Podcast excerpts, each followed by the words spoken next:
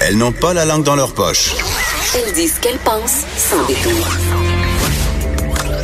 Une heure de remise en question et de réflexion. Geneviève Peterson. Vanessa Destinée. Les effrontés. Hey tout le monde, salut, j'espère que vous allez bien. Jour sombre, jour noir sur le milieu de la mode. Karl Lagerfeld, le célébrissime directeur artistique des maisons Chanel et Fendi, un grand styliste, un génie marketing, un créateur moyen, disons-le, nous a quittés euh, hier et là, ça défrait la manchette euh, mondialement. Et pour nous en parler, on a Julie Bouchinger, évidemment, qui est directrice du L et du clin d'œil. Julie, bon matin. Bonjour. J'ai pas le choix de te demander comment te sens-tu? L'égérie de la mode? Je suis en, en deuil, en Mais deuil. oui. Je suis étonnée, c'est ça. Tout le monde pensait qu'il était un petit peu immortel. Après ça, c'est vrai qu'il n'avait pas salué la foule au dernier euh, défilé de, de la haute couture de Chanel. Et là, vraiment, comme on disait à la blague, ses viandes froides étaient sans doute prêtes. Mais c'était pas pointé à la semaine, à la dernière semaine de la mode ça. par ailleurs. Ça avait fait Exactement. beaucoup jaser. Exact, c'est ça. Donc euh, déjà, euh, écoute, ça fait 30, euh, 35 ans là, qu'il est chez Chanel. Il a toujours salué la foule après son défilé. Euh, euh, il a toujours été hyper fidèle à ça. Donc euh, je pense que les gens déjà s'inquiétaient peut-être sur son état de santé. Non, euh, c'était pas un petit poulet du printemps par ailleurs. Il était quand même assez âgé là. Oui, donc euh, il aurait 85 ans parce que. Karl était coquet et il en, en fait, il, il entretenait un, un mystère euh, assez intense sur son âge. Euh, C'est sa 36e année à la tête de la maison Chanel. Il a été excentrique jusqu'à la fin, jusque dans la mort, puisqu'il a légué sa fortune à son célébrissime chat. Lui aussi était célèbre, son oui, chat. Choupette. Oh! Mais oui, quel chat fabuleux. C'était comme, euh, écoute, ce chat-là allait tellement bien avec le, le c'est un, un chat, euh, je pense, que c'est une espèce de, de chat de Birmanie blanc. Oui, c'est le un- chat des cotonnelles, en fait, qu'on voit ça. sur le papier de toilette. En fait, c'est un. Himalayen, les amis. C'est un, Himalayen sur le point. Bon, alors, on regarde avec les animaux. Et puis, euh, ça collait aussi au personnage parce que, bon, les gens, évidemment, qui le connaissent savent que Karl Lagerfeld était ce- ce- celui qui portait toujours sa chemise à col montant, ses petits gants de cuir, des lunettes fumées en toutes circonstances. euh, C'était le blanc Men in Black, en fait. Exact. Et c'était une tenue qui, par ailleurs, euh, cachait bien son âge. Moi, je pense que c'était quelqu'un qui était un petit peu vaniteux par rapport à ça. Donc, il entretenait cette espèce de mythe, mais qui, qui se la jouait aussi, je ne regarde jamais en arrière, euh, ma date de naissance n'est pas importante. Euh, mais euh, il s'était donc créé cette espèce de look de personnage et Choupette faisait un peu partie de l'iconographie de Karl Lagerfeld. Mais, mais Julie Buchinger, dis-moi, Karl Lagerfeld était rendu en quelque part quasiment plus grand que les marques dont il était euh, l'employé, en guillemets, c'était un personnage. Il a entretenu un star system autour de lui absolument incroyable. On connaissait plus euh, quasiment Karl Lagerfeld que par exemple, personne presque sait qu'il a travaillé pour Fendi. Bien sûr, on connaît son association pour Chanel, mais il a toujours travaillé en respectant ses codes. Il y a une ligue à lui, on ne sait pas vraiment. C'est à lui qu'on s'intéressait. C'était lui l'icône. Oui, ouais, tout à fait. C'est, c'est, euh, et ça, c'est assez rare aujourd'hui que des directeurs artistiques de maisons qu'ils n'ont pas fondées, parce que bon, évidemment, on a, on a, on a- Alexandra Wang, par exemple, qui est connu pour la marque pour la- qui porte son nom. Exact, ou Vera Ralph Wang Lauren, aussi, ou Calvin voilà. Klein et Yves tout ça. Saint-Laurent? Euh, Yves Saint Laurent. Euh, ben maintenant ils ont direct, ils ont différents directeurs de, de création, mais des maisons par exemple comme Gucci, le directeur de création, c'est un gars qui s'appelle Alessandro Michele. Personne ne le sait. On la, la- la moyenne des gens ne le savent pas ou euh, je sais pas moi chez euh, chez euh, chez Céline c'est euh, Hedy Slimane qui est un très très grand directeur artistique mais que les gens connaissent pas Karl Lagerfeld avait bon sa propre marque qui était plutôt médiocre mais Oui, on En savait vente chez les labés, oui qui est qui est vraiment un peu oui c'est ça dans le rack à solde la plupart du temps. C'est Ben, vraiment très douce. Euh, Il y avait pas beaucoup de talent comme Il y créateur. avait, un- chez Chanel, c'est un excellent illustrateur et donc c'est un directeur artistique qui ne savait pas lui-même euh, créer les, robes qu'il concevait. Donc ça aussi c'est toujours intéressant parce qu'il créait des dessins, il, imaginait des robes euh, hyper extravagantes mais qu'il n'était pas lui-même capable de créer. Donc il y a certaines de ses créations qui devaient être très très dures à confectionner euh, de, de en ce regard-là.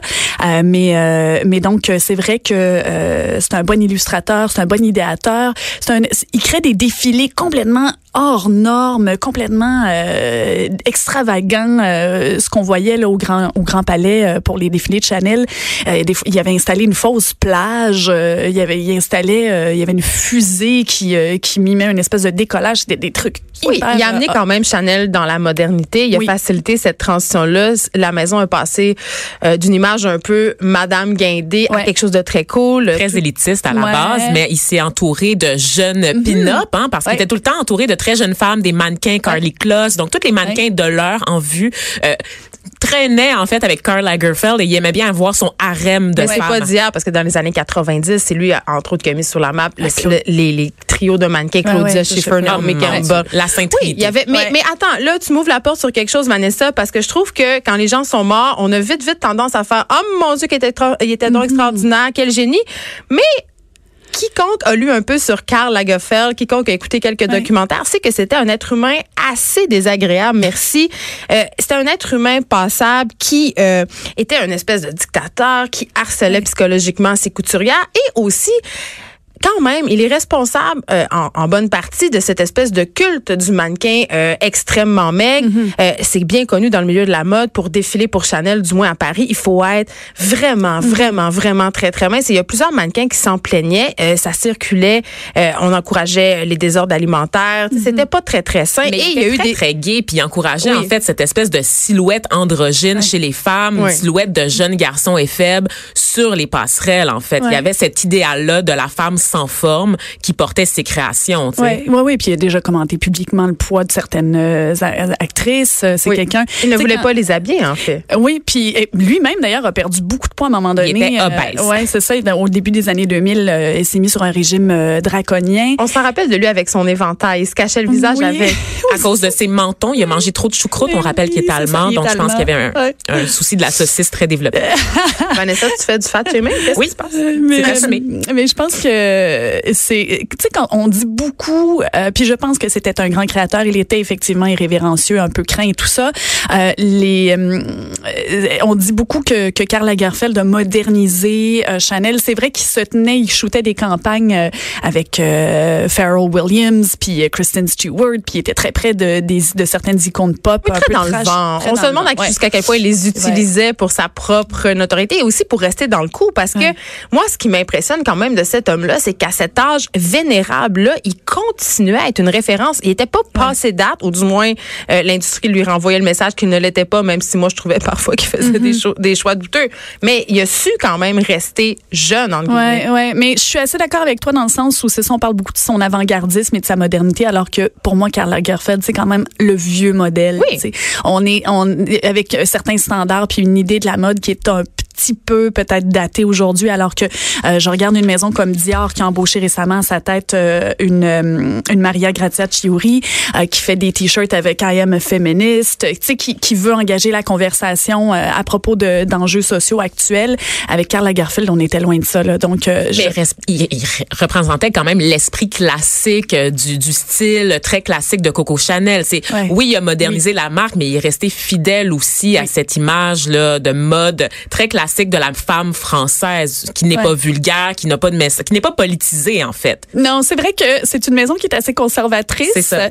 Après, comme je disais, euh, je parlais de Dior il y a une minute. C'est Dior est pas une maison qui est connue, euh, qui était ben, c'est ça, qui était normalement connue, c'est ça pour être très très avant-gardiste, alors que ce, donc ce choix de directrice artistique là était quand même audacieux euh, il y a quelques années quand ils l'ont embauché. Euh, moi, j'ai hâte de voir qui va prendre la relève chez Chanel, évidemment. Ben, je pense que tout le monde attend ça. là. Les gens sont suspendus c'est pas au Choupette? suspense. oui, vrai. Ben, Je pense ça se pourrait parce que Choupette, elle a eu des milliers de collections capsules faites en son honneur. Euh, Elle a généré, je pense, en 2014 comme 3 millions d'euros. En tout cas, ça n'a aucun sens. Elle a déjà Je fait rappelle- une du euh, Vogue allemand Ouais. aussi, ouais. Pas des très vieille, donc de léguer sa fortune à un animal dont euh, l'espérance de vie est somme toute assez limitée, euh, c'est spécial quand C'est même. spécial, oui. Je ne sais pas si elle s'est déjà reproduite, mais euh, en tout cas, la- l'avenir nous le dira. Alors, excentrique jusque dans la mort, Karl Lagerfeld, on rappelle qu'il est décédé hier à l'âge de 85 ans.